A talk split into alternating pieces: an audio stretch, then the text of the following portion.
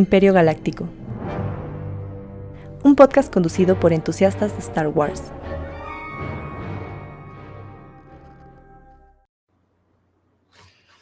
Chicos, ¿qué onda? ¿Cómo están?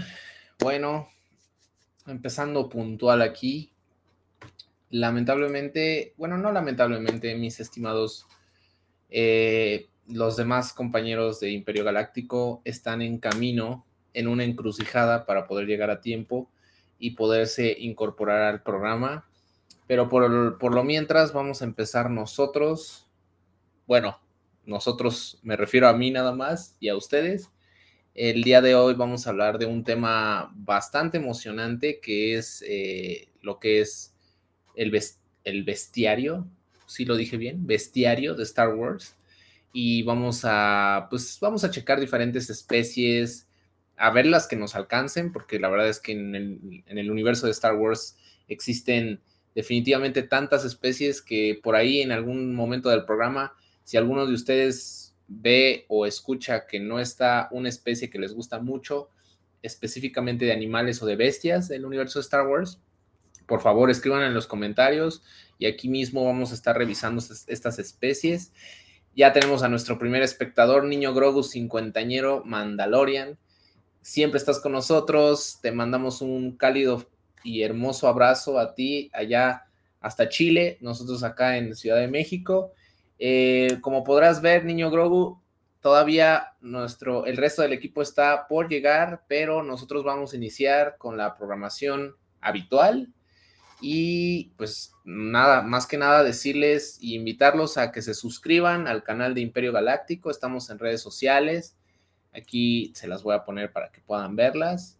Estamos en TikTok, estamos en Instagram como Imperio Galáctico Podcast, en Facebook como Imperio Galáctico Podcast y en Twitter, ahora mejor conocido como X, estamos como Imp Galáctico Pod, porque obviamente no alcanzó a escribir el nombre completo.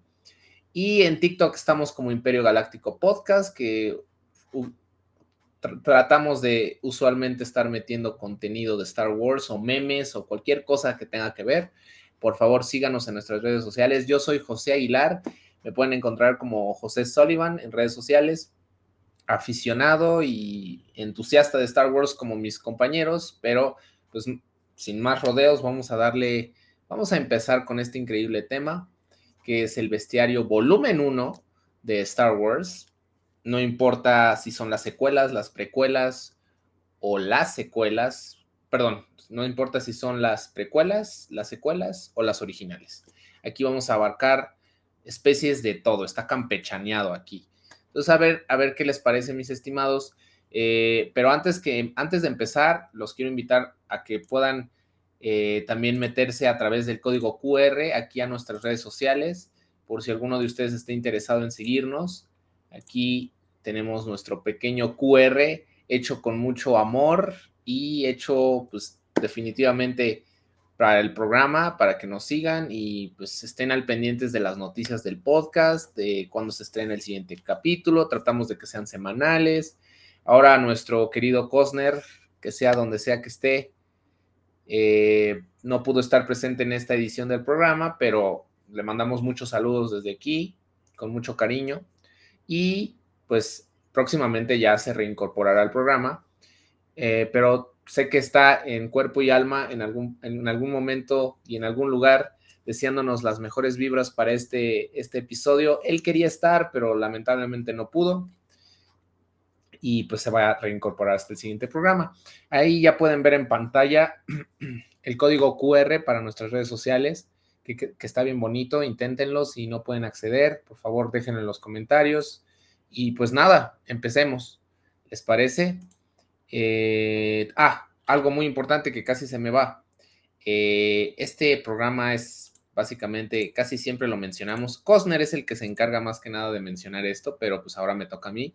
Eh, el Vortex son nuestros queridos amigos que nos están apoyando con la transmisión de este programa en diferentes plataformas y pues básicamente es como nuestro patrocinio y pues queremos agradecerles muchísimo a los chicos del Vortex por permitirnos hacer este programa y poderlo compartir en diferentes canales de difusión para que pues obviamente tengamos más audiencia. Y pues nada, eso es todo. Saludos a los chicos del Vortex y este, pues, como lo bien lo dice la intro, fue básicamente proporcionado y distribuido por el Vortex. Y pues nada, amigos, empecemos. Vamos a deshacernos del código QR. Yo creo que ya no tarda en entrar nuestro querido Toño. Ahí por ahí recibí un mensaje de que ya estaba corriendo por llegar. Y pues nada, en lo que llega vamos a ir moldeando un poquito el terreno. Aquí voy a estar leyéndolos en los comentarios para aquellas personas que, estén interesadas en participar o en, comentar algo relacionado a Star Wars, lo que sea, aunque no tenga que ver con el bestiario. Digo, el bestiario es el tema de hoy, pero pues también no es necesario que nos apeguemos estrictamente al, al bestiario, específicamente si ahorita soy solamente una persona en el podcast, pero pues eventualmente se van a integrar mis compañeros y pues ya estarán viendo lo que vamos a ir, lo, que estamos haciendo, lo que estamos hablando y obviamente también eh, contribuir a sus recuerdos o sus opiniones respecto a las especies que vamos a hablar en, estos, en estos siguientes minutos, en esta siguiente hora particularmente. Y pues nada, espero, espero no poder, espero más bien poder abarcar todas las especies que revisamos con anticipación para este programa. Y pues si algunos de ustedes está interesado en mencionar más, ya saben, escriban en los comentarios, siempre los estamos leyendo. Y pues nada, vayamos a esto denominado Bestiario de Star Wars Volumen 1, que definitivamente no vamos a acabar, pero como estoy tratando de comprar tiempo para que mis compañeros se integren, pues ya, compré bastante tiempo, ya no sé qué más decir para eh, darles chance a mis compañeros de que lleguen. Entonces yo, yo creo que ya vamos a empezar. ¿Les parece? Bueno.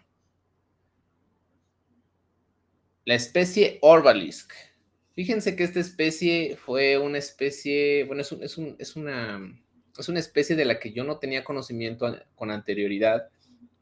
Fue una, es, es un, este, una bestia, por así decirlo, una especie, una raza en el universo de Star Wars. Y eh, si alguno de ustedes la conoce, por favor, déjenlo en los comentarios. La verdad es que es una, una especie muy rara y la sugirió mi compañero Toño, porque tengo entendido que es de las bestias más tripofóbicas que he visto en el mundo de Star Wars. Entonces, no sé si alguno de ustedes ya la, ya la había visto. Eh, justo ahí en, nuestra presentación pusimos que es como si el cacao cobrara vida y quisiera venganza. Y da flashbacks a Vietnam de, la película de la momia, de cuando los escarabajos, de cuando muchas cosas que visualmente asemejan este diseño particular. Y pues la verdad es bastante interesante. Creo que, si no mal recuerdo, y no me dejarán mentir ustedes, si me equivoco, pues también ustedes me podrán apoyar en los comentarios, pero creo que esto es Legends, si no mal recuerdo. Y tiene bastante diseño conceptual por ahí en las redes, por, ahí en, el mundo del Internet. Em, pero sí, definitivamente es una especie que está, creo que está conformada por diferentes como sanguijuelas, por así decirlo, que se le adhieren al cuerpo y de cierta forma es una bestia que se puede tomar forma humana porque en realidad es como un insecto eh, carnívoro que en grandes cantidades puede, pues, básicamente formar diferentes figuras, diferentes formas. Pero bueno, la verdad, vamos a pasar con el que sigue. En este, en este particular diseño y especie y bestia que estamos viendo en pantalla, esperaré a que llegue Toño para que nos apoye con este. Él tiene un poquito más de conocimiento sobre esta especie en particular. Y este, y pues nada, sigamos. Ok, este es un diseño icónico. Es una bestia icónico del universo de Star Wars. Muchos de ustedes lo han visto tanto en videojuegos, en películas, en series y obviamente en la trilogía original creada por George Lucas específicamente en episodio 6. Sabemos que este, esta pequeña criatura hermosa devora carne, devora humanos, devora cualquier tipo de eh, raza que, esté conformada por, por carne. Esta pequeña especie, bueno, ni tan pequeña porque es grande, se llama rancor. Y los rancors, pues son bestias increíblemente grandes, increíblemente feroces, pero también, a pesar de ser tan grandes y pesadas y un poco implacables en ese sentido, sí se puede presentar, al menos en las películas originales con George Lucas, que definitivamente son lentas. Un Rancor por sí solo es muy lento. Eh, ya después en los videojuegos empiezas a ver ciertas variantes de Rancors donde definitivamente ya hay unos que son más pequeños. Creo que en Clone Wars aparece un Rancor bebé, si no, me, si no mal recuerdo. Eh, ahorita que lleguen mis compañeros, pues podemos más o menos recapitular en qué parte sale este Rancor, pero estoy seguro que en Clone Wars, creo que en Bad Batch, si no mal recuerdo, también sale. Y creo que es hembra también. Y al parecer, bueno, la verdad no sabemos exactamente qué edad tiene el Rancor de la, de la película original del Regreso del Jedi, que es episodio 6, pero sabemos que es un Rancor que ya se ve un Rancor adulto, es grandote, es lento, es pesado, y vemos un Rancor en Clone Wars y en Bad Batch que es un poquito más pequeño, es, es un poquito más compacto y, de, hecho se le nota también, tal vez tenga que ver porque es, una, es material animado, pero sí podemos ver el Rancor de, Clone Wars que es mucho más rápido, más feroz, más ágil eh, y más devastador en ese sentido. Em, también tenemos al Rancor que aparece en el libro de Boba Fett. Ese Rancor, a pesar de que ya no eran marionetas o efectos prácticos, ya se notaban un poquito los efectos a computadora eh, que teníamos específicamente con en los últimos capítulos del libro de Boba Fett. Vemos a este Rancor que logra domar Boba Fett de una forma implacable, casi casi sin dificultad y pues al parecer eso comprobó y dio, pues básicamente dio, nos dio la razón en el sentido de las teorías de que un rancor se podía domar. Y pues tal parece que sí. Un rancor se puede domar si, si tienes la fuerza necesaria, como diría Tommy Lee Jones del meme de Hombres de Negro. Si tienes la fuerza necesaria, puedes domar un rancor. La verdad es que es una bestia increíblemente grande el nivel de detalle es impresionante. Es de los, yo creo que de los diseños más, más viejos en la franquicia de Star Wars, porque precisamente salió en episodio 6. No es el más viejo de todas las bestias de las que vamos a hablar el día de hoy, pero al menos sí es de la trilogía original. O sea, no es una especie nueva como tal para todo el fandom de Star Wars, pero sí es una, una raza o una especie, una bestia más conocida por un gran porcentaje de fanáticos de, la franquicia. No es tan raro ver este tipo de, de, bestias en contenido nuevo de Star Wars. Lo que sí podríamos decir es que los Rancor regularmente es común encontrarlos en Tatooine. O sea, creo que yo en ningún otro que yo recuerde, no he visto rancors en otros planetas, a excepción de la aparición del, rancor hembra que vemos en Bad Batch. Ahí definitivamente podremos decir que los rancors no necesariamente son de Tatooine, pero podemos encontrar rancors en otros, en otros planetas. Y recuerdo muy bien que el rancor que vemos en las series animadas, al menos el que vemos en Bad Batch, es un rancor que secuestraron y yo tengo la impresión de que en realidad en el, en, episodio donde lo vemos que es en otro planeta que no está Twin, pues viene como básicamente secuestrado o viene eh, captivo y pues básicamente sabemos que, que, lo están utilizando con otros, con otros propósitos, ¿no?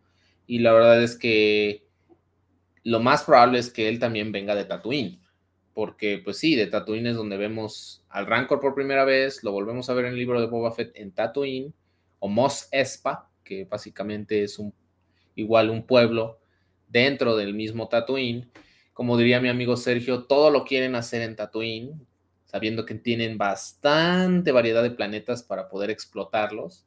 Y definitivamente sí, el Rancor nació, al menos dentro de la franquicia, en Tatooine.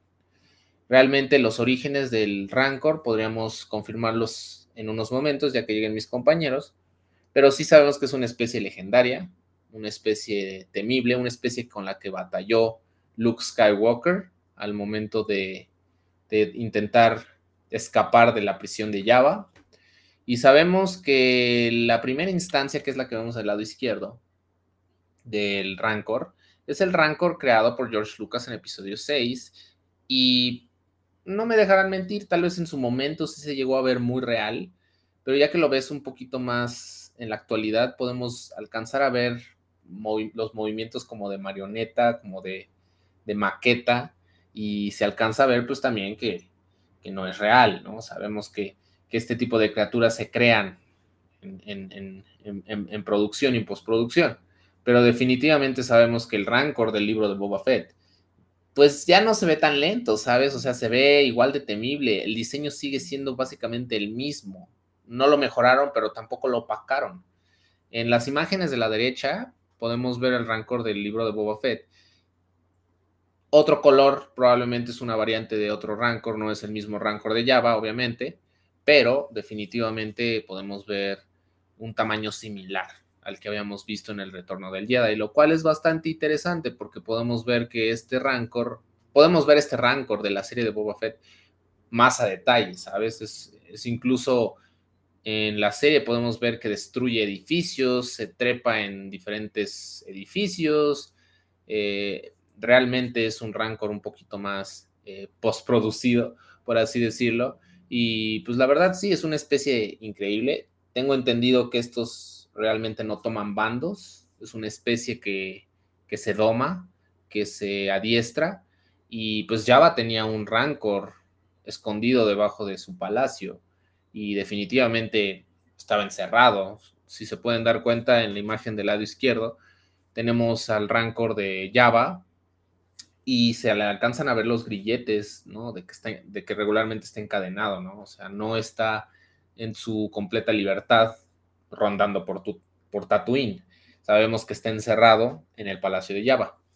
Y en cuanto al rancor del lado derecho, que es el rancor que vemos en, en Boba Fett, pues vemos que evidentemente es un rancor que está pues deliberado, ¿no? Es un rancor que no ha estado en cautiverio y que eh, creo que hasta vemos a Dani Trejo, ¿no? Eh, tener este contacto físico con este Rancor y, es un cameo interesante porque es la persona básicamente que se encarga y que sabe sobre cómo, cómo lidiar con los Rancors, ¿no? Fue un cameo interesante en esa serie, no lo vamos a negar, eh, pero pues sin lugar a dudas es una especie que podríamos realmente adorar en más apariciones, en más entregas, en más contenido de Star Wars. Eh, tengo entendido que sí, esta especie la utilizaron nuevamente en el videojuego cuando Costner vea esto va a decir, güey, no vamos a hablar de videojuegos porque nos vamos a debrayar, pero evidentemente Costner no está aquí, entonces de, todos de todas maneras lo voy a hacer. El, Rancor es una criatura utilizada eh, recientemente en los videojuegos de la franquicia de Jedi, con Cal Kestis. En, el Jedi Survivor aparece y en su precuela, que es el, Fallen Order, sale como un, jefe, ¿no? un boss al que tienes que derrotar. La verdad es, lo hacen ver un poco más complicado de lo que se ve en las películas. Tiene movimientos más rápidos, es más letal, te mata casi casi con dos golpes, te agarra y te intenta comer. La verdad es que creo que ese es un homenaje a George Lucas porque pues evidentemente eso es lo que hizo con Luke Skywalker en episodio 6. Lo agarra, lo aprieta e intenta comérselo y Luke pone el hueso para justo detener que se lo coma. Y bueno, ya sabemos lo que pasa después. Y en, los videojuegos lo hacen ver como que igual te intenta comer, pero tú como eres obviamente Cal Kestis y eres mucho más joven y eres mucho más hábil y estamos en, los, en la época moderna, pues con tu lightsaber le cortas un brazo o te logras zafar con, usando la fuerza.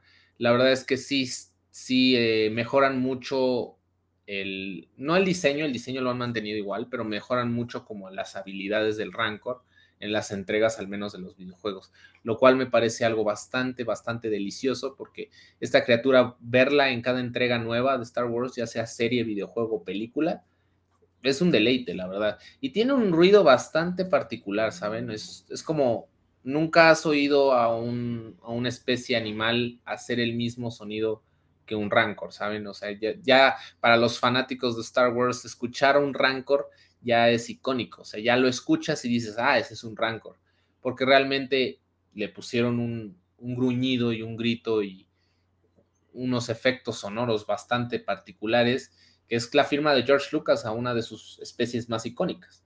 Entonces, no sé qué opinen ustedes, chicos, igual si les gusta el Rancor, no les gusta, déjenlo en los comentarios. Eh, yo creo que es una especie fenomenal. Eh, me gustaría ver cómo son de bebés, cómo se ven al nacer, cómo, cómo se ven al cuando ya están muy grandes o ya no sé cuántos años vivan, pero me parece una especie que pueden explotar todavía más, no solo en los videojuegos, pero en, los demás, en las demás plataformas y medios. Pasemos al que sigue. Mm, ah, pues justo, estábamos hablando de que casi todos salen Tatooine, ¿saben? Y acá no es la excepción. Tenemos otra especie que está en Tatooine, ¿saben?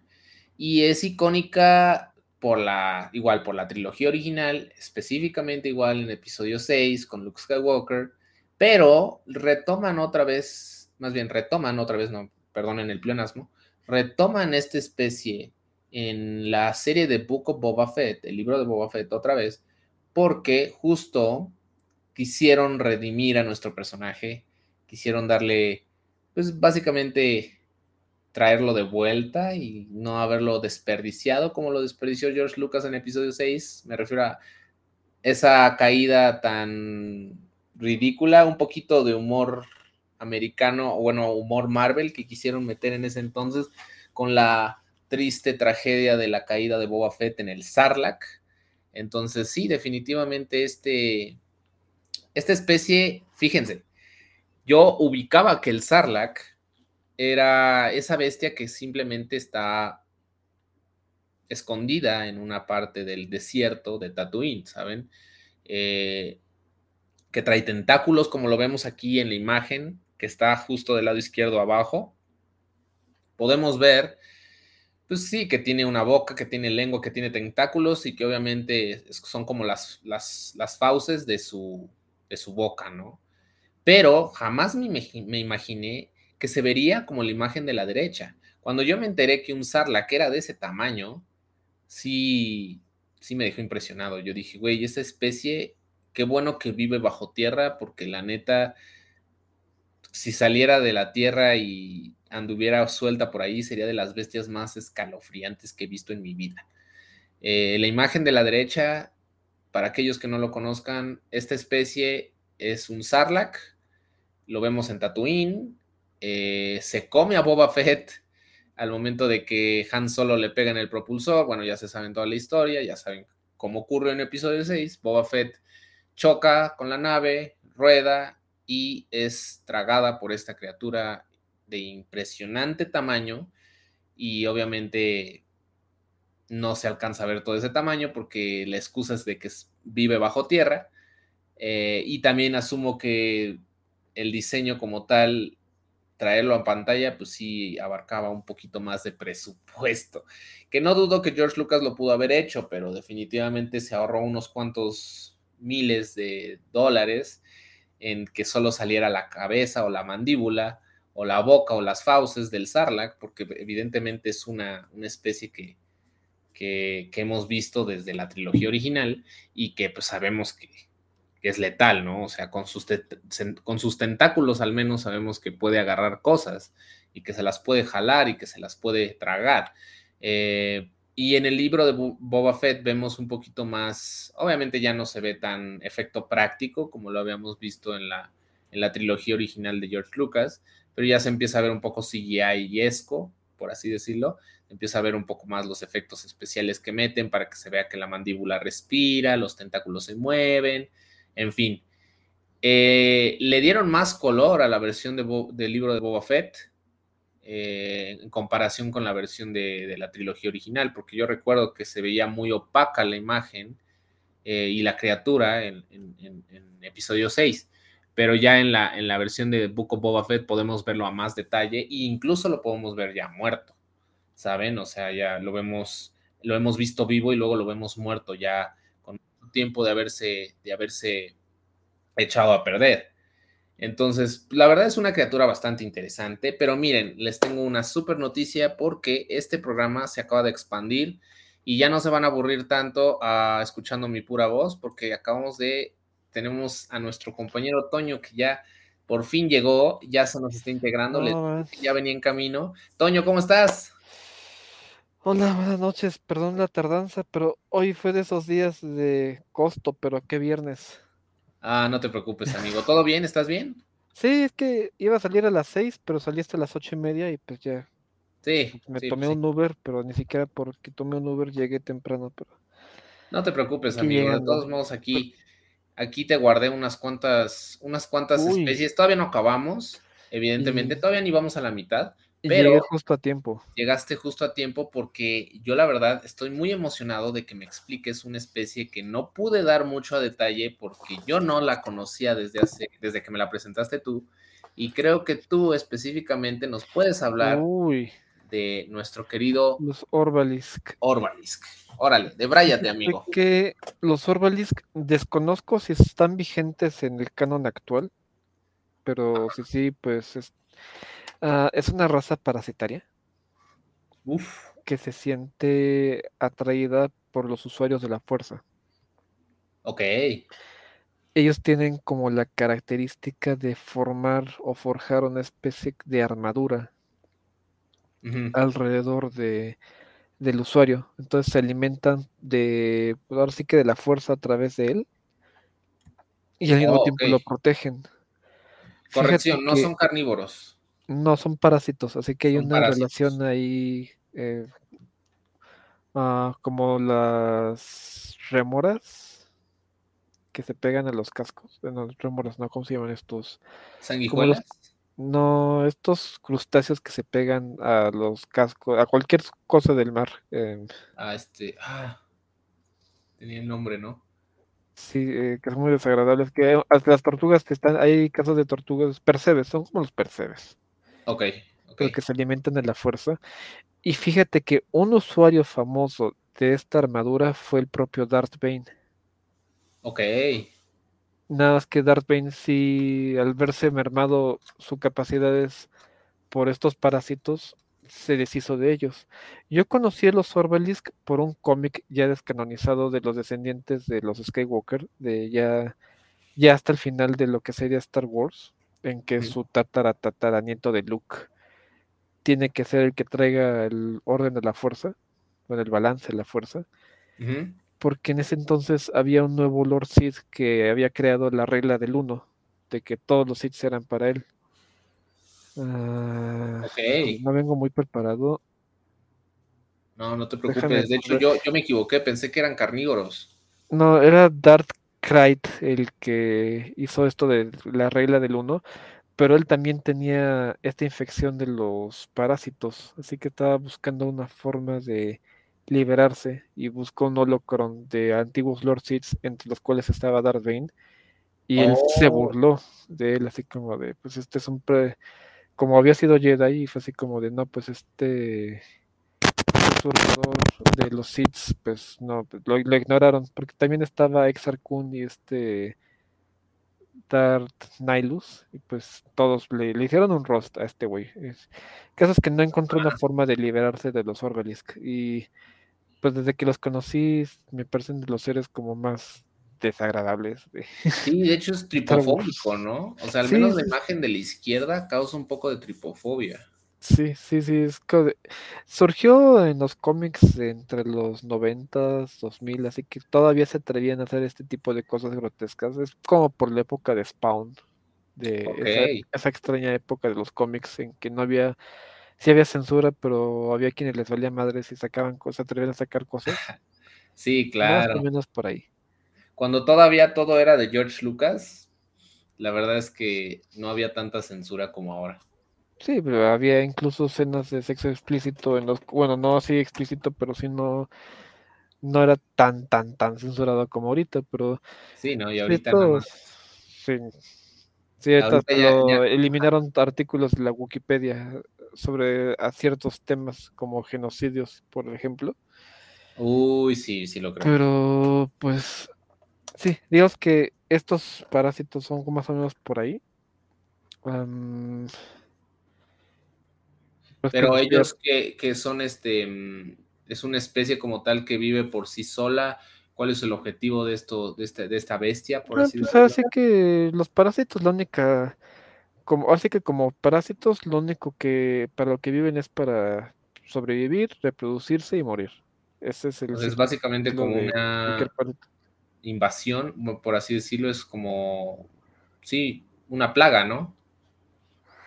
Sí, de hecho, Darth Bane tenía tan esta extendida esta armadura eh, pues no deseada que tuvo que hacerse una máscara para protegerse la cara oh. para evitar que los Orbalis les crecieran en los ojos, en la nariz o en la boca.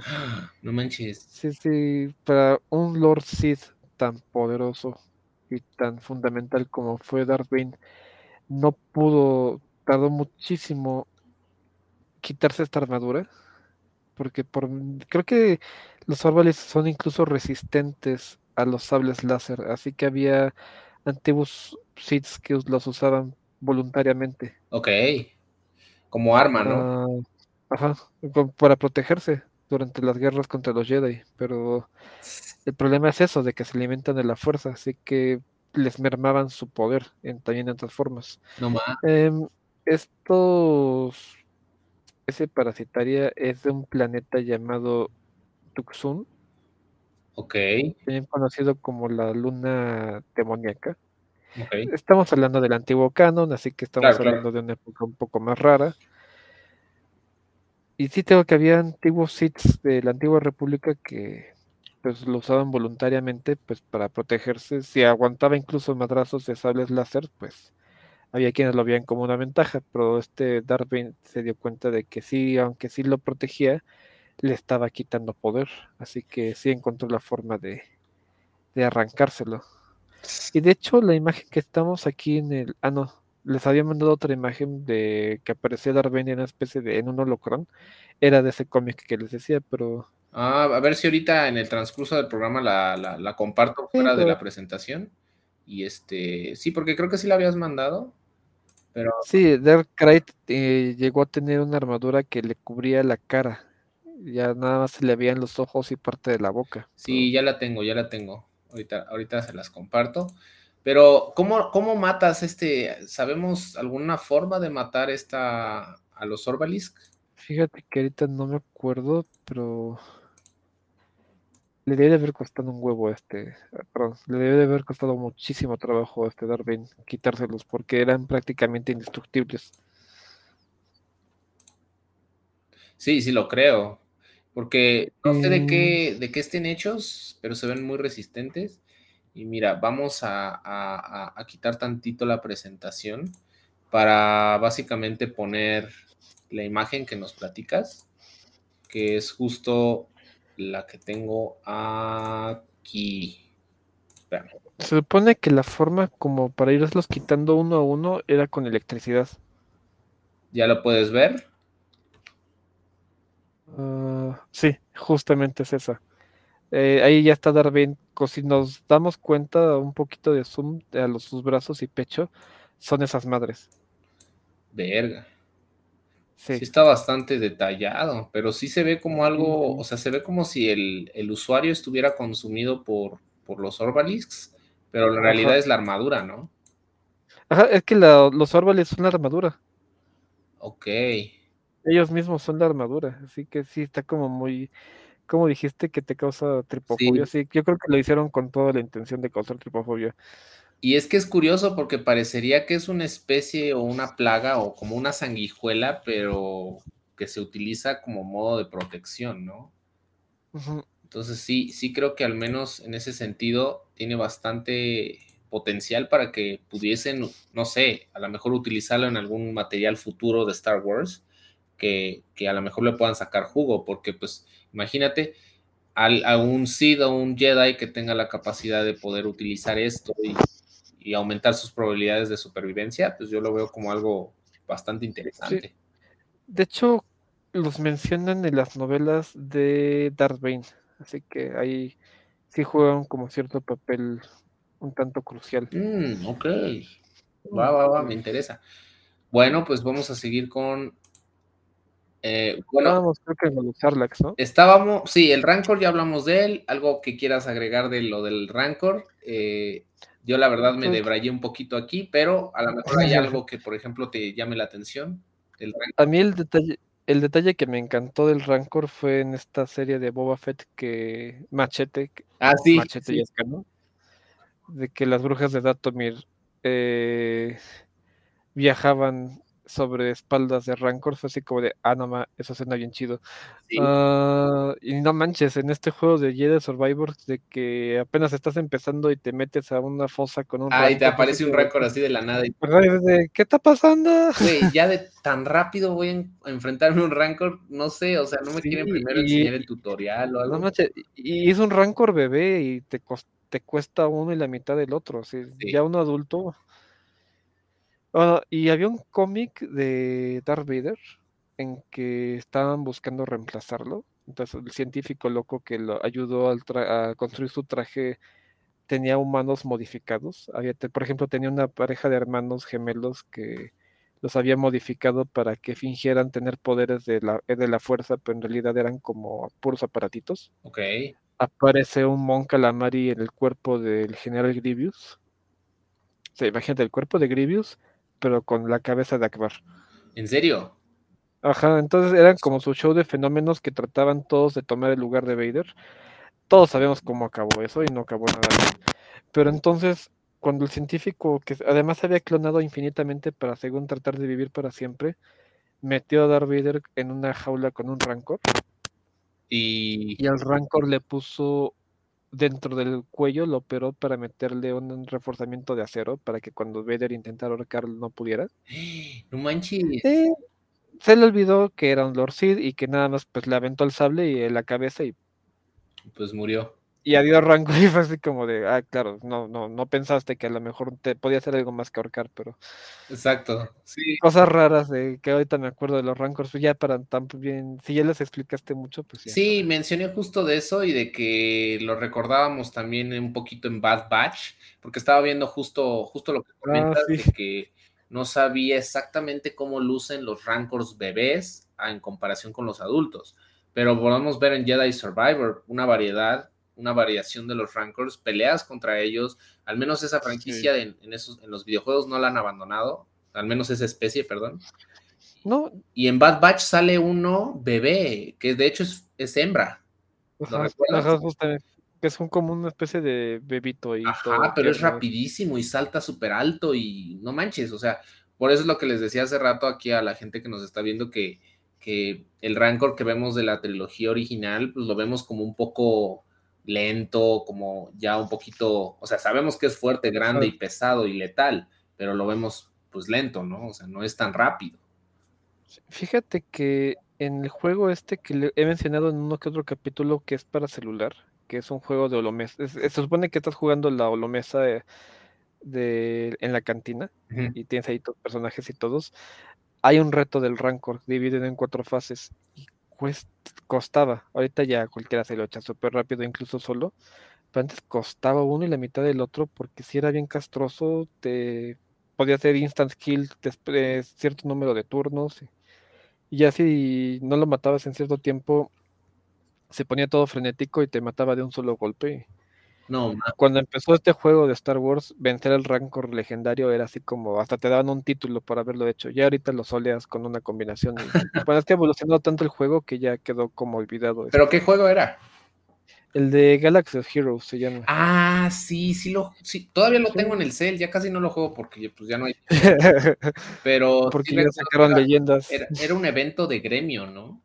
Ajá, justamente. Y que todos tus compañeros, y, o sea, tú Todos y tus compañeros de gremio tenían que vencerlo y me acuerdo que tenía demasiada vida, o sea, Sí, sí, era una cosa espantosa. Es como una pesadilla, es como una pesadilla regresando. exacto. Pero sí, amigos, si alguna vez jugaron Galaxy of Heroes, es un juego móvil de Star Wars para Android y iPhone. Y la verdad está padre, pero ah, el Rancor creo que sí está muy roto ahí. La, la, bronca de. No, ya evolucionaron a cosas bien, bien extremas. El Rancor ya es un recuerdo así gracioso, pero el único problema de este juego es que ya evolucionó a ser un pay to win. Sí, sí, sí, sí. La verdad es que yo, de hecho, yo lo jugaba cuando, en su momento, cuando todavía podías ganar cosas gratis y no tenías que invertirle pues, básicamente unas 3, 4 horas al día para poder nerfear a todos tus personajes. bufear. Bufear, perdón, bufear. Sí, sí. No, ahorita para participar en un evento tienes que tener a todos en Reliquia 9 y cosas así, así de, wow, no, tengo tanto dinero como para comprar eso. De hecho, hay un, creo que había un paquete que mi cuñado me recomendó porque él era súper fan de ese juego. Me decía, cómpralo, vale 1400 pesos y te dan ya como seis personajes en platino, en reliquia. Y ah, sí, 1400 por un NFT. Yo dije, no voy a gastar tanto dinero cuando en realidad, o sea, yo sé que te, te da la delantera sobre cualquier otro jugador, pero la neta, güey, no voy a gastar tanto, pues, el juego es gratis. Mejor lo usas en plásticos ahí con Juan Oropesa. Sí, pues yo lo he invertido, mi, mi, dinero, y como la gente sabrá, yo lo invierto en coleccionables. Mi casco de Boba Fett está ahí atrás. Oh, sí. Pero bueno, ya para no, no este, emocionarnos con extendernos tanto con plásticos. Con plásticos, pasemos a, la siguiente, a la siguiente bestia, que es justo cuando tú llegaste, mi querido Toño. Uy, es que es tan el horror que causa esa madre. Ya sé. Pero fíjate que yo no tenía idea cómo se veía debajo, ¿sabes? Ahorita la imagen de la derecha dice exactamente cómo es un Sarlacc, de pies a cabeza. Y es horrible, horrible. Es como una madre de horror cósmico, una madre salida de dunas. Ajá, sí, me recuerda un poco, sí, sí, de hecho me recuerda un poco a Blade Runner y a Dune, pero es, es hasta asqueroso de ver. No, y lo peor es que ya todo el proceso de que te digiere esa madre, no sé, primero te, te paraliza. Sí. Y no puedes hacer absolutamente nada más que sentir como poco a poco sus jugos te van derritiendo y te, esa madre te va absorbiendo y estás pegado a sus paredes torácicas. Ah, sí. Y si digamos que no te tiene, digamos que no te quiere digerir en ese momento, te guardo en alguno de sus sacos para digerirte a lo mejor en un par de siglos. No más. Y en ese Ajá, pero todo ese tiempo estás consciente, todo el tiempo sientes dolor, todo el tiempo sabes lo que está pasando, pero no puedes morir y tampoco puedes como desaparecer. Ni moverte me imagino. Porque justo vimos un poquito de eso que me comentas en, el, en, la serie del libro de Boba Fett. Vemos que él está atrapado en, alguna de las paredes dentro del Sarlacc y intenta zafarse, zafarse y le cuesta un huevo y está todo pegostioso. Y ahí nada más porque nada más porque traía su armadura de Beskar, pues la libró, pero ahí vemos unos cuantos soldados que están ahí como... Y entonces, la, realmente la pesadilla de esta madre es que pasan siglos, milenios incluso, y aunque tu cuerpo ya no está, tu conciencia se funde a una especie de mente colectiva con el Sarlacc y sigues consciente de cómo te está digiriendo. O sea, ya ni siquiera te está digiriendo, pero sigues ahí atrapado. Supongo que lo que justifica que Boba Fett logró salir de ahí es la armadura. Sí, sí, porque tenían que, no podía morir así por muchos años este Boba Fett fue criticado de que nada más murió así porque recibió un sable, se cayó y ahí. Así que yo creo que, pues sí, con esta serie fue así como de, ah, ¿qué creen? No, no, no fue, no murió así y pues aquí, como es muy chingón, sobrevivió gracias a esto, pero... Sí, definitivamente quisieron recuperar el legado del personaje y pues en la serie básicamente te explican cómo rayos logró salir. Eh, porque todo el mundo nos preguntábamos eso, ¿qué rayos hace Boba Fett en Mandalorian cuando aparece? Pero bueno, y a ver, ¿qué otra criatura tenemos por ahí? Bueno, sigamos para no... Uy, tenemos aquí nuestro... Ah, pues, de niño siempre me daba... Cuboclon. ¿Cómo se pronuncia? Kowakian, una cosa así. algo así, sí, justo. La verdad sí se me, se me hace una especie... Bueno, yo cuando la vi de niño me daba mucho miedo porque sí, como te había dicho anteriormente, ¿no? Sentía que era una extremidad de Java deforme, que, no había nacido bien, o sea, fue una, una, deformidad de Java que por eso la tenía pegada en parte de su cuerpo y yo decía, güey, ¿por qué no tiene piernas? ¿Por qué está como pegado? O sea, ¿qué rayos es?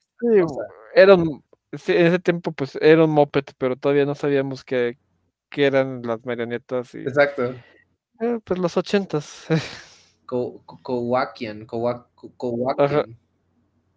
Sí, que, lo vimos otra vez en Mandalorian, por la, la, imagen de arriba es de Mandalorian, la temporada 3, si no me equivoco. Sí, ya, ya saltan, ya, ya se pueden mover, ya, ya no son solo marionetas de, de mopeds. Y al parecer es una especie que no solamente encuentras en Tatooine, porque evidentemente los vimos por primera vez en Tatooine, en el Palacio de Java, pero aquí ya podemos ver que, que son, es una especie que también la encuentras en otros planetas. Y las cocinan, los cocinan al parecer. Debe saber muy rico. híjole, yo no me animaría. No, sinceramente. No, manches, no. No, no, no. Si te digo que me daban miedo de chiquito, eh, ahora imagínate uno rostizado, no. O sea, sí, sí, sí me gusta el pollo a la leña, pero esto ya es otro nivel, amigo. Pero bueno, creo que de este sí es todo lo que podemos mencionar. Eh, sabemos que, los usan de mascotas. Los usa de mascotas y se ríe de una forma bastante espeluznante. Eh, como buen moped. Como buen moped, exactamente. Y bueno, vamos a ver. El que sigue es nuestro querido. Uy, bueno, ya nos estamos regresando a las. Época de. Sí, a las precuelas. Sí, esta, esta criatura me voló cuando la vi. Ya estaba un poco yo más grande. Y sí recuerdo que el, Rick pues es como un toro, realmente. Entre toro, rinoceronte. Toro, rinoceronte con eh, pero sí, es, una bestia, es una bestia al parecer bastante grande, potente. La piel no creo que sea tan resistente porque murió, lo, aquellos que recuerdan episodio 2, murió de un blaster en la cara de Jango Fett y cayó. Fíjate que sí es más resistente que eso. Eh, Nada más que, pues, bueno, a lo mejor guionazo, pero regresando a... ¿Tienen algunas apariciones en los videojuegos? Ah, y sí, cuesta. Ah, en el Bounty Hunter, yo lo recuerdo en el Bounty Hunter. Ajá. En el Bounty Hunter también aparece en este juego móvil de Galaxy Heroes y ese es un evento muy castroso porque sí, derribarlo es... Igual le ponen mucha vida. Sí, no, incluso tus amigos te tienen que ayudar a, tus enemigos tienen que ayudarte a derrotarlo por de lo de lo mamado que está. Ah, ahora sí que fue parte de este extra, esta escena de show de fenómenos de cuando se iban a echar a Pasme y a Obi-Wan y a Anakin. Y yo, yo, me imagino que vamos a ver el resto de esas criaturas raras que salieron. Sí ahora sí que aprovecharon la oportunidad y que están en un planeta completamente desconocido, pues para sacar como todo un repertorio de criaturas raras y pues ahora sí que tuvimos la oportunidad de conocer a esta. Me acuerdo que de niño todos hablaban de, estas, de este, el que parece mantis y el que parece un gato con los dientes así todos enormes. Ah, es igual de aquí, de episodio 2. Sí, justamente de esta escena, pero aquí, pero creo que no trascendieron. Sí, sí, lo, agregué, es el, el Nexu, el Nexo, espérame, creo que es el que sigue. Sí, es el, es este, ¿no? Sí, que lo hemos visto. Esta criatura me encanta porque es espeluznante, parece una mezcla entre un, una pantera o un felino con los ojos de una araña. no sé, me gusta que sea tan salvaje.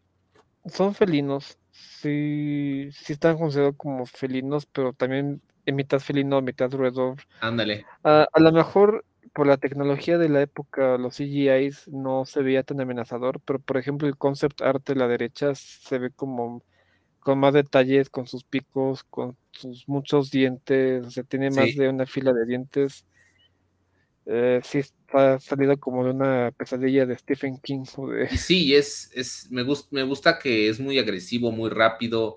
es chiquito, no, no, es grande, es, realmente no es tan grande. Pero vemos, al menos lo vemos por primera vez en episodio 2, en live action, em, y le toca a Padme, que es lo peor de todo. O sea, yo sentí que se mancharon, la neta, porque las otras dos criaturas para un Jedi están leve. Pero esta cosa para una senadora, sí sentí que, fue como too much, ¿no? Como que dije, ahora, ahora esta sí es una prueba de verdad, o sea, porque esa cosa trepa lo que sea, casi, casi. Se subió al poste, la rasguñó. ¿Tú lo recuerdas?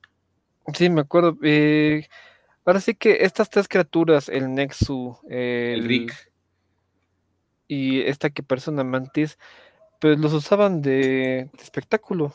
Sí, sí, tal, tal parecía que, eran animales salvajes, ¿no? En general. de hecho, en la antigua república los usaban para entretenerse, así como pues las peleas de colisión en los, en los romanos, de que los ponían a enfrentarse a animales salvajes. Pues sí.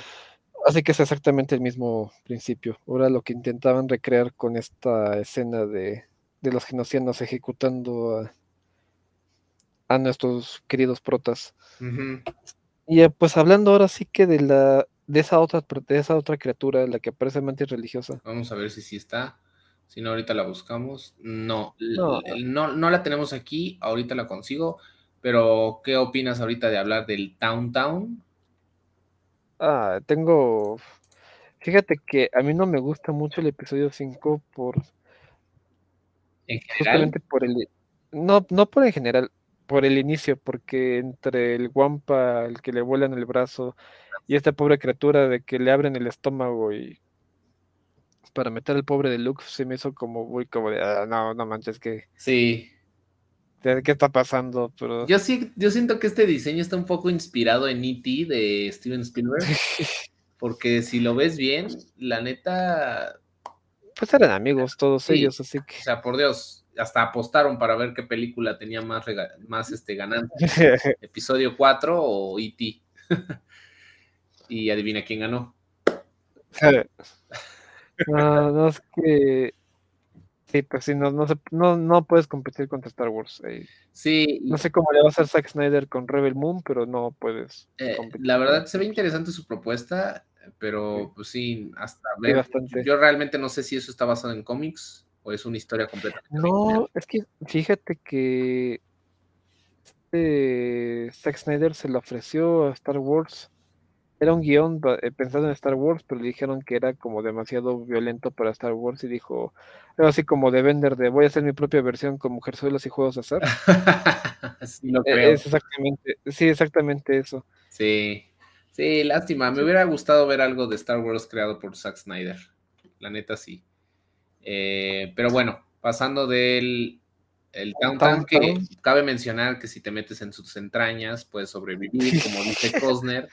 Esa imagen del lado ah. izquierdo es cortesía de Cosner, porque pues sí, evidentemente sobrevives, al parecer. Ahí vimos de, pues sí, hace que por el calor que emanaba, vimos un homenaje muy siniestro de esto en Ricky Morty, en la penúltima, no me acuerdo, no, en la tercera, cuarta temporada de cuando están revisando los recuerdos que se extrajeron porque eran demasiado vergonzosos para ellos. Y una de esas mataron a una criatura que se llamaba Pipo. Ajá. Y exactamente, porque como según el planeta en el que estaban era súper helado, Rick lo abrió con una espada láser y se metieron dentro de los intestinos para que el calor los mantuviera vivos durante el frío y hasta que se dieron cuenta de que estaban en el planeta equivocado y que habían matado a su amigo por nada, fue así de... Así que de esas referencias para los fans de Star Wars. Ok. No, no he visto Ricky Morty. Bueno, ya, los que hayan visto Ricky Morty se acordarán. Fíjate, fíjate que recuerdo la referencia porque me la mandaron, pero así que digas, uff. Qué gracioso masacrar a un animal, pero. A mi muchacho. este. Este. Mark Hamill nunca estuvo muy contento por lo del Wampa y por esto del Tom Tom, porque sí le pareció que era demasiado extremo esta crueldad hacia los animales. Pues para el momento sí lo creo. Sí, de hecho, cuando según grabaron la escena, el plan original es que Han Solo lo espantaba y lo ahuyentaba, no le cortaba el brazo. Pero bueno, ya estamos con el Wampa, que es otra criatura de. Sí, se parece a un. Es como el abominable hombre de las nieves. Ajá. Básicamente. Ah, nada más que con la diferencia de que esta es una criatura inteligente, eh, cruel, y carnívora. extre- extremadamente fuerte, eh, resistente a los golpes, a los madrazos, a los a los disparos de, Blaster. De Blaster. Eh, incluso en el programa que teníamos con, con nuestros amigos de Uruguay hace unas semanas, los, ¿cómo se llamaban? Los hijos de Yagua. Decíamos que se podría incluso escribir una, se podría hacer una especie de fan film de un de terror psicológico, de thriller de alguien que fue atrapado por un guampa y mientras está ahí congelado boca abajo, Oh, Dios. escuchando, escuchando que se comen a sus compañeros, que eso podría ser como una buena historia de thrillers de- o de terror O de psicológico. terror, sí. Sí, la verdad es que sí. Sí, es una Sí, da para eso. sí, sí vería, sí pagaría por ver algo así. Porque Pero Disney le tiene miedo al éxito. ya sé, ya sé, pues ya ves que todo lo que es propiedad ahorita de Disney, pues está sujeto a, a este, a que A ciertos valores. Ajá, exactamente. Aunque hacer un fan film, creo que sí es posible, ¿sabes? Tal vez no es el presupuesto con el que podrías hacerlo teniendo la aprobación de Disney, pero, pero de que se puede, se puede. Realmente un Wampa, pues es- la verdad el diseño no es tan complicado. El que quiere puede. El que quiere puede. Pero sí, me da, me, me voy a retomar un poquito lo que dices del Wampa, de que es, es bastante resistente. Eh, yo lo veo como, es como una versión de, es como un oso polar grandote, carnívoro, eh, agresivo, que ataca todo lo que se le acerca y vive en, la, vive en las cuevas del Polo Norte, por así decir. Ah, en, en este caso de Hoth, porque estamos en el planeta Hoth. No sé si haya Wampas en otros planetas, pero creo que es una especie predominante de Hoth. Eh, porque ahí lo ven. Seguramente debe haber más variantes, como así hay más variantes de, de otras especies, como de los Twi'leks, por ejemplo. Ah, justo. Te iba a comentar que justo en el Jedi Survivor aparece, no sé si ya te lo has topado, en el Jedi Survivor aparece un, Sí. como un Wampa, pero en vez de ser blanco y que no, está en, no estamos en Hoth, eh, es café. Pero es exactamente Ajá, el sí. mismo concepto. Y creo, si no me equivoco, que hubo o hay una pieza de colección semilegendaria de los coleccionistas de que de no me acuerdo si de Kenner, no de las figuras que se tienen aquí en México, que se producían aquí en México, de que una fábrica mexicana de juguetes obtuvo la licencia y durante muchos, muchos años estuvo la leyenda de que había una figura coleccionada de un guampa negro, que de- al final resultó que no era cierto que existiera un guampa negro, de que había sido un error de ¿De la impresión o de la pintura? la pintura. Pero esta ya, esta fábrica de juguetes mexicanos fue absorbida por, eh, por una fábrica gringa y se perdió. Y ya entonces estos eh, juguetes que los que quedan ya por eso son como artículos de colección muy, muy cotizados. Sí, claro, porque ya no, ya no se volvió a fabricar o más bien se descontinuó ese tipo de modelos, ¿no? Así de, pues incluso en Guatemala se han hablado de esto de... Ay, pero ¿cómo se llamaba esta fábrica mexicana? Lo peor de todo es que era mexicana. Pero incluso si ustedes entran a Mercado Libre y le ponen ¿Guampa negro? guampa, les van a salir de todas estas historias y de sujetos que juran tener la auténtica pieza de guampa negro en su poder. No, ma. Tengo que buscarlo porque no sé qué tan. Era Lily Lady, se llamaba, creo que la fábrica. ¿Cómo, cómo? Lily Lady. Lady. Ok. Y ya dices que ya la absorbió otra compañía americana, ¿no? Pues sí, sí, eh, es una forma mala de decir que la sacaron del mercado, pero Pues sí. Sí, sí lo creo. Tener un error así podría ser la ruina de la compañía, yo digo, porque estás alterando el diseño original de. No, pues que se abrió el mercado y pues el mercado gringo arrasó con el mercado, con los productores mexicanos y pues por eso no pudieron competir. Pero entonces las piezas que sobrevivieron de la época del, de esta fábrica, Lily Lady, pues son piezas muy cotizadas pues para los coleccionistas de Star Wars. Ahí necesitaríamos a alguien como Juan para que nos explicara todo lo. Sí, definitivamente. Juan Oropesa, saludos aquí desde Imperio Galáctico. Eh, Uy, y pues seguimos con Zala Siren, que al parecer es como una versión alienígena de Slave Leia. al menos de la imagen de arriba. Permiso. Eh, creo que eso está manipulado, no sé la, la- no sé la autenticidad de la imagen de arriba a la izquierda, eh, pero definitivamente tiene unas ubres bastante grandes, por lo que vemos en, en episodio 8 de Star Wars. Ya estamos pasando a las secuelas, Toño. O sea, esto, esto es demasiado, ¿sabes? Demasiado. Aparte, eso no sé si es leche azul. No, esa no es leche azul. De, Es verde, Leche es verde, verde. claro. Leche, la leche Ajá. azul es de Bantha. Y que por cierto, no hemos hablado de los Banthas. Eh, Thala Siren es un, plane- es un planeta, es una especie que encontramos en este planeta. ¿Cómo se llama? Se me fue el nombre, que es el Acto. Acto. Acto. Donde Luke Skywalker obviamente está exiliado y ya, bla, bla, bla, bla. Sabemos qué pasa durante episodio 8 y es mejor no recordarlo. Pero eh, Eh, Lo único curioso que puedo mencionar de aquí Sí. es que si bien la escena le causó mucho cringe a mucha gente, sí, ah, se necesitaron cerca de 7, 8 titiriteros para hacer esta escena. Sí, dos titiriteros adentro, pues para lo que son los hombros, para lo que son las piernas, Ah, no más. y cinco titiriteros para la cabeza, para todas las expresiones y todo. Sí, lo padre que hizo este, pese a todas las decisiones polémicas que pudo haber tenido el director este, Ryan Johnson, lo bonito es que recuperó el uso de marionetas para las criaturas que presentó, pero las hizo más realistas para que no pasara como por ejemplo el episodio 4 o 5 de que si los ves y es un moped ahí Sí, se nota. a punto de hacerle, "Eh", pero Sí, como, sí, sí, sí, exacto. Le, le invirtió más a la producción de estos, de estas, este, de estas. sí, para, para no apostarle a las- todo CGI como lo hizo George Lucas en las secuelas, en las precuelas. Ahí Justo. hay una diferencia de realismo entre esta cosa rara sirena y los que vimos hace pocos en el Coliseo Genociano.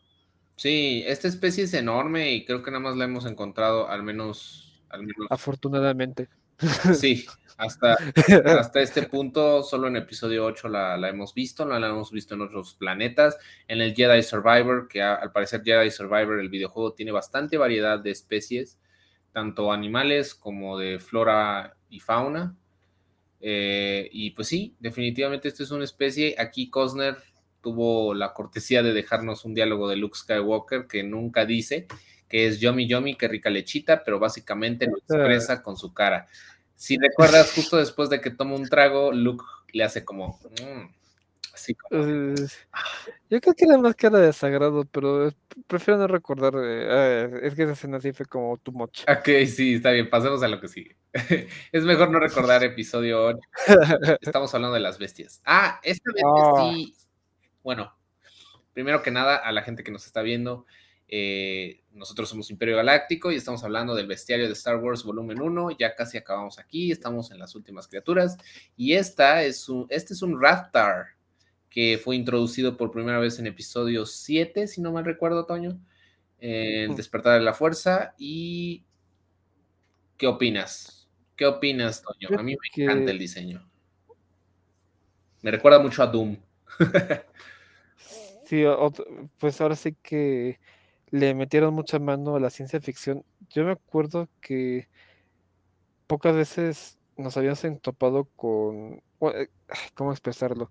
En el episodio 4 nos topábamos con diferentes especies alienígenas que no podíamos ver completamente, pero eran espeluznantes.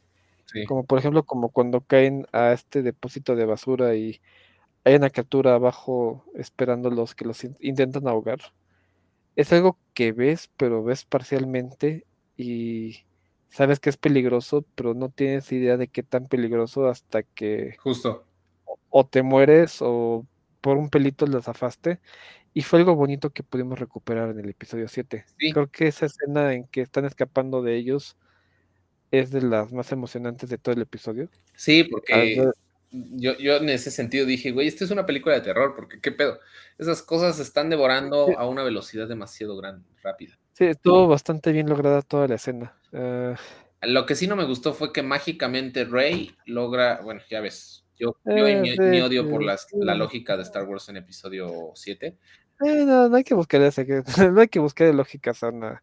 Eso es cierto. Ah, Tienes pues. razón, solo disfrútalo, pero bueno, todos tenemos un tema particular con el, las secuelas, de las cuales no hablaremos hoy para no, este, no debrayarnos de más. Los Ratars, en conclusión, son una, eh, un, es una especie bastante interesante. No sé de dónde sean originarios, la verdad, porque la vemos dentro de una nave, o sea, los introducen en una nave. Es un planeta llamado Twonket. Ok. Verdad, nunca he oído hablar de ¿Información que cura? sí, porque definitivamente no los había visto yo en otro planeta más que en esa nave, donde se supone que milagrosamente está Han Solo también ahí. Y este, y bueno, estas cosas devoran humanos, devoran lo que sea, y son muy rápidas. Lo que viva. Y los tentáculos se ven que te agarran con mucha fuerza y te jalan, no importa cuánto peses. Eh, es básicamente una máquina de matar con demasiados dientes. Es casi como un Sarlacc andando. De hecho, hay quienes han dicho de que a lo mejor tienen relación con los Sarlaccs y otras criaturas salidas de los cómics llamadas Vixus. Vixus. No me acuerdo si, era, no me acuerdo si eran de los cómics o de la serie de Clone Wars. De, ah, sí, tiene que ser de Clone Wars porque es de un vara pero sí que tienen como ciertos parecidos. Bueno, al final de cuentas, si quieres crear un alienígena genérico, pues le pones tentáculos y, y dientes, ¿verdad? Pero el chiste Sí, es que vi. funcione. Y aquí los en el episodio aparecen. 7, Ujú, sí, sí, sí. aquí en el episodio 7 funcionó. La verdad, porque sí causó esa, ese miedo que querían causar. Lo logró, estuvo bien logrado, esa emoción. la verdad.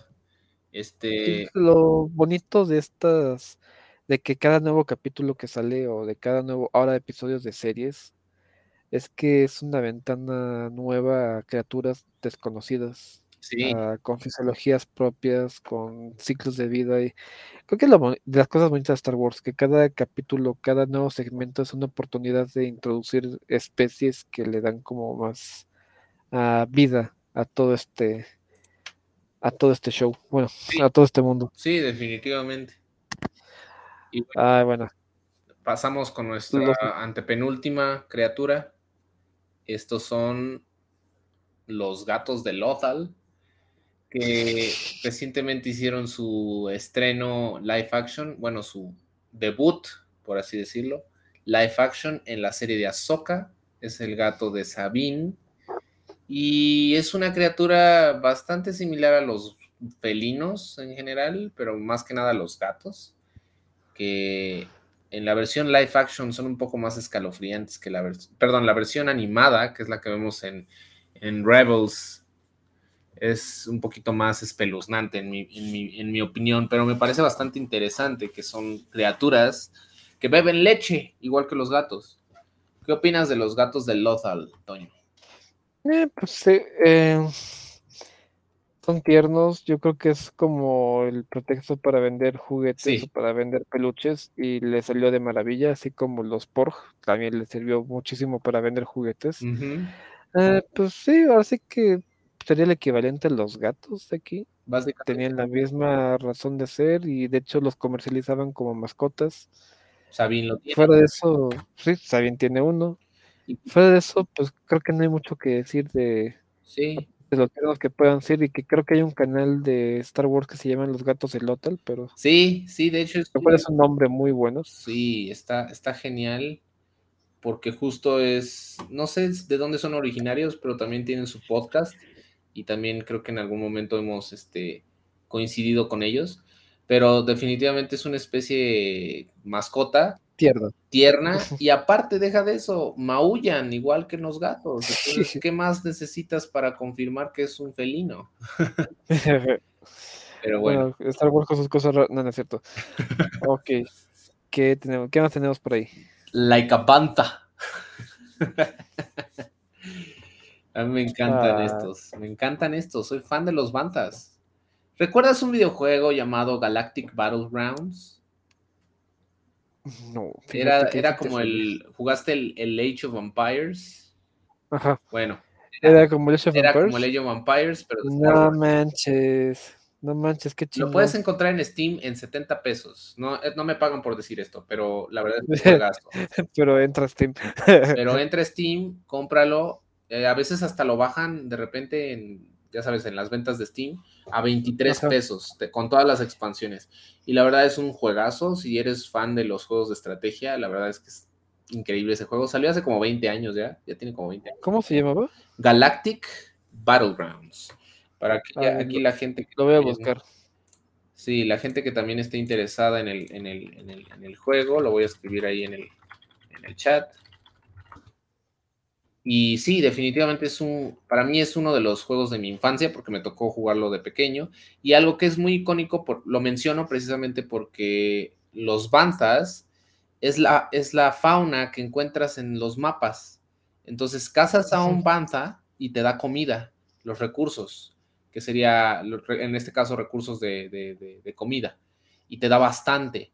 Eso sí, hay una forma en el juego en el que se supone que los puedes domar, igual que como lo hace el Mandalorian y los Tosken, pero pues la verdad es que es impresionante que el sonido de un Bantha es reconocible, así como es igual de reconocible el sonido de un Rancor. Si, si te das cuenta, no hay un sonido que se le parezca. Tú escuchas un Rancor, Toño, y sabes que es un Rancor. No lo tienes que ver para saber que es uno. Y en el Banza, igual. Suenan, suenan curiosos, suenan como mm, casi como vacas, pero como un poco más. No sé cómo describir el sonido, pero es, es icónico, ¿sabes?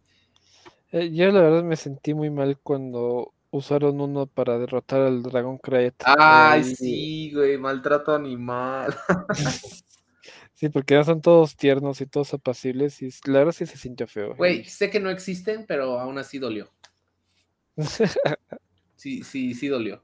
Y la verdad, el disfraz que nos pone aquí, cortesía de Cosner, eh, para perrito un banta, es la mejor idea que he visto para disfraz de mascota. Está cañón. genial.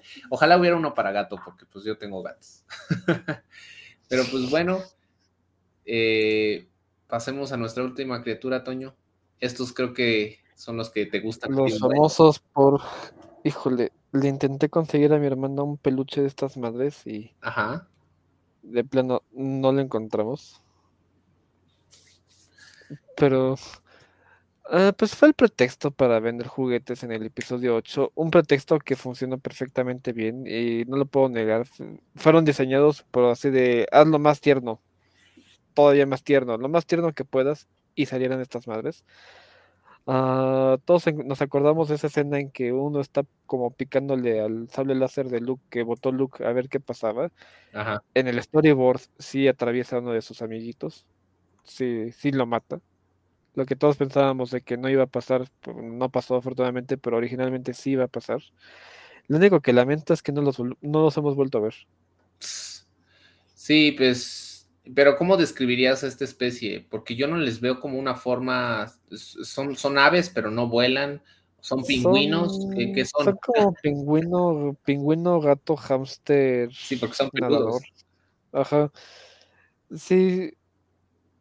Es que para la grabación de esta escena fueron a una una reserva en, en unas islas en Irlanda, de la costa en Irlanda, Ajá. Y nacieron estas madres en el canon de Star Wars porque ese archipiélago en Irlanda es la un santuario para una especie de aves endémicas. Entonces están grabando la película y salen todas estas aves en el fondo y era así como de no podemos borrarlas digitalmente porque son demasiadas, pero no podemos perturbarlas ni molestarlas porque este es su santuario y pues la condición para grabar aquí es de que no los molestemos. Entonces inventaron unos pajareros para pues justificar por qué se ven tantos pájaros ahí en el fondo. Sí, sí, sí, sí lo entiendo. Pues le salió, le salió bien porque gracias a eso pues vendieron y vendieron juguetes, peluches, funcos, todo lo que nos podemos imaginar de Porks. No sé por qué no han sacado más. Tendré- ahorita todo se está concentrando en Grogu, pero Sí, no hay- si lanzaran más Porks, yo creo que sí pegaban. Y la especie de Babu Freak también este, fue interesante, a pesar de que no era tan tierna, Sí, sí, sí. muy interesante. No sé qué especie sea, pero, pero este, bueno, sí lo sé, pero no recuerdo ahorita el nombre. Eh, pero sí, probablemente hablemos de la especie de, de, Babu Freak en el siguiente volumen de Bestiario de Star Wars aquí en Imperio Galáctico. Pero nada más quiero específicamente, porque me choca quedarme con la espinita, ¿qué especie es Babu Freak? Es un ancellano, es un anceliano, anceliano, si no me recuerdo. Y este, y sí, es una especie interesante, es, no sé si lo veas tierno, Toño, al Babu Freak. Yo siento que es como un, un este, un comprimido arrugado. Está más feo que yo. Qué lástima que no está Eric. Yo creo que para el siguiente volumen que esté Eric, ya él podrá hablarnos tres horas sobre Babu Freak y su especie y de por qué son tan importantes. Pero sí. aquí. Sí, Cosner, nos debes ese, esa plática de, de, Babu Freak, porque cuenta, yo siento que sí cuenta, al menos Babu Freak, como si entra dentro del bestiario de Star Wars. Pero bueno, eh, como dijimos, este es un primer volumen. Hay muchísimas, muchísimas, muchísimas especies de Star Wars. Y estas son nada más como. Yo creo que vamos a sacar fácil 20 capítulos sin mucho esfuerzo. Pero lo bonito de que haya tantas especies es que vuelve más creíble este mundo. Y con cada nueva especie, pues abres más posibilidades. Con cada nuevo planeta es así como de qué nuevas especies vas a encontrar. Así que ninguna película, serie o saga de ciencia ficción está completa si no hay especies animales ahí para justo. pues para darle mucho más realismo mucho mm, ah, no sé tú qué quieres quieras concluir con algo? Pues no, creo que ya, o sea, ya acabamos con al menos el volumen 1. Sé que hay más especies, evidentemente hay demasiadas especies de Star Wars, que seguramente ahorita que ya acabamos con estas, se nos van a venir a, la mente las que faltaron. Y pues sí. Varias que. Babu Freak es una de ellas, pero pues haremos el segundo volumen ya con vamos a tener que hacer Vamos a tener que hacer una diferenciación entre especies alienígenas y especies animales. Sí, definitivamente, porque bestiario aplica solo a animales, me, imagino yo. Exactamente. Y ya los alienígenas sería también como los, podrían ser incluso los Sabrak, los Twi'lek, esos cuentan como alienígenas también. Exactamente. Pero eso ya lo iremos puliendo. Este es nuestro primer capítulo en esta línea. Eh, sí, está un poco eh, corto, un poco a lo mejor improvisado, no siempre van a ser así.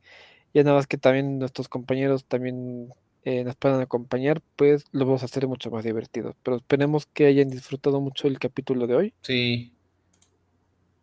La verdad es que estuvo bastante interesante. Pudimos ver un poquito de todo. Eh, la verdad, creo que hay bastante de qué hablar de las especies. Y pues nos pueden ustedes contar cuáles son sus especies favoritas, qué es lo que esperan ver, de qué me les gustaría saber o si, por ejemplo, hay alguna que les da miedo o que les causa cierto inquietud, pues con mucho gusto investigamos, les traemos más capítulos de esta en esta línea y pues ahora sí que lo bonito de Star Wars es que siempre vamos a encontrar de qué platicar o de dónde escarbarle. Sí, sí, definitivamente, como dice Toño, eh, pues hay muchísimo material que no vamos obviamente a alcanzar a cubrir todo, pero pues ya como para cerrar el programa, chicos, y ya vernos hasta la siguiente semana, no olviden seguirnos en nuestras redes sociales. Toño, tú di las que aparecen de tu lado, yo digo las que aparecen en mi lado. Bueno, en lo que era Twitter, ahora ex Imp Galáctico Podcast, po, porque no, alcanzaron los caracteres. sí, no alcanzaron los caracteres. Y Imperio Galáctico Podcast en TikTok. Y de este lado, en Instagram nos pueden encontrar como Imperio Galáctico Podcast y en Facebook como Imperio Galáctico Podcast también, ahí sí alcanzó. Y regularmente publicamos memes, publicamos muchas cosas. Y en TikTok, nuestra querida amiga Abigail nos echa la mano con, con contenido eh, que es bastante exitoso. Últimamente ha tenido bastante éxito en TikTok, bastantes vistas. Y pues sí, ahí andamos, ahí publicamos cosas. Y pues no olviden suscribirse. Eh, próximamente va a estar este capítulo en Spotify y también agradecemos al Vortex por echarnos la mano con el apoyo. Y pues nada, chicos, eh, pues que les vaya muy bien, descansen, buenas noches. Toño. Costo, pero qué costo, pero qué viernes, no, pues descansen mucho, ya se viene la recta final del año. A lo mejor vamos a estar un poco intermitentes durante este últimas semanas por lo mismo de que pues tenemos que cerrar proyectos, el trabajo y entregar metas, pero haremos todo lo posible para estar con ustedes y traerles nuevo contenido. Justo, justo mis estimados, porque también se acerca la época de Sembrina y ahí ya saben que todos se andan dispersos. Entonces, este, pero pues mientras vamos a estar yo creo que la próxima semana haremos lo posible para estar más de dos personas en el, en el, en el, en el podcast, pero pues de, de, todas maneras, si sucede algo o se pospone, nosotros se los haremos saber. Y pues nada, mi querido Toño, muchísimas gracias por estar aquí, no, a ti. compartir un buen de esto con alguien que tiene más conocimiento de especies. Creo que en este sentido, tú también, la primera especie, yo ahora sí que me puse nervioso, que es este, la especie que obviamente es el parásito y bueno, ya en el volumen 2 podremos abarcar más de este tipo de, bestias, ya sean canon o no canon o del viejo canon. Y pues también, si ustedes notaron que había una especie legendaria o icónica que no mencionamos en este volumen, déjenla en los comentarios y con gusto en la siguiente, en el siguiente volumen pues, los agregamos. Los agregamos, ¿vale? Pues hasta aquí nos despedimos aquí con ustedes, Imperio Galáctico. Gracias por todo y descansen. Bonita noche, nos estamos viendo. Este podcast fue producido por Eric Fillmore, arroba Cosner.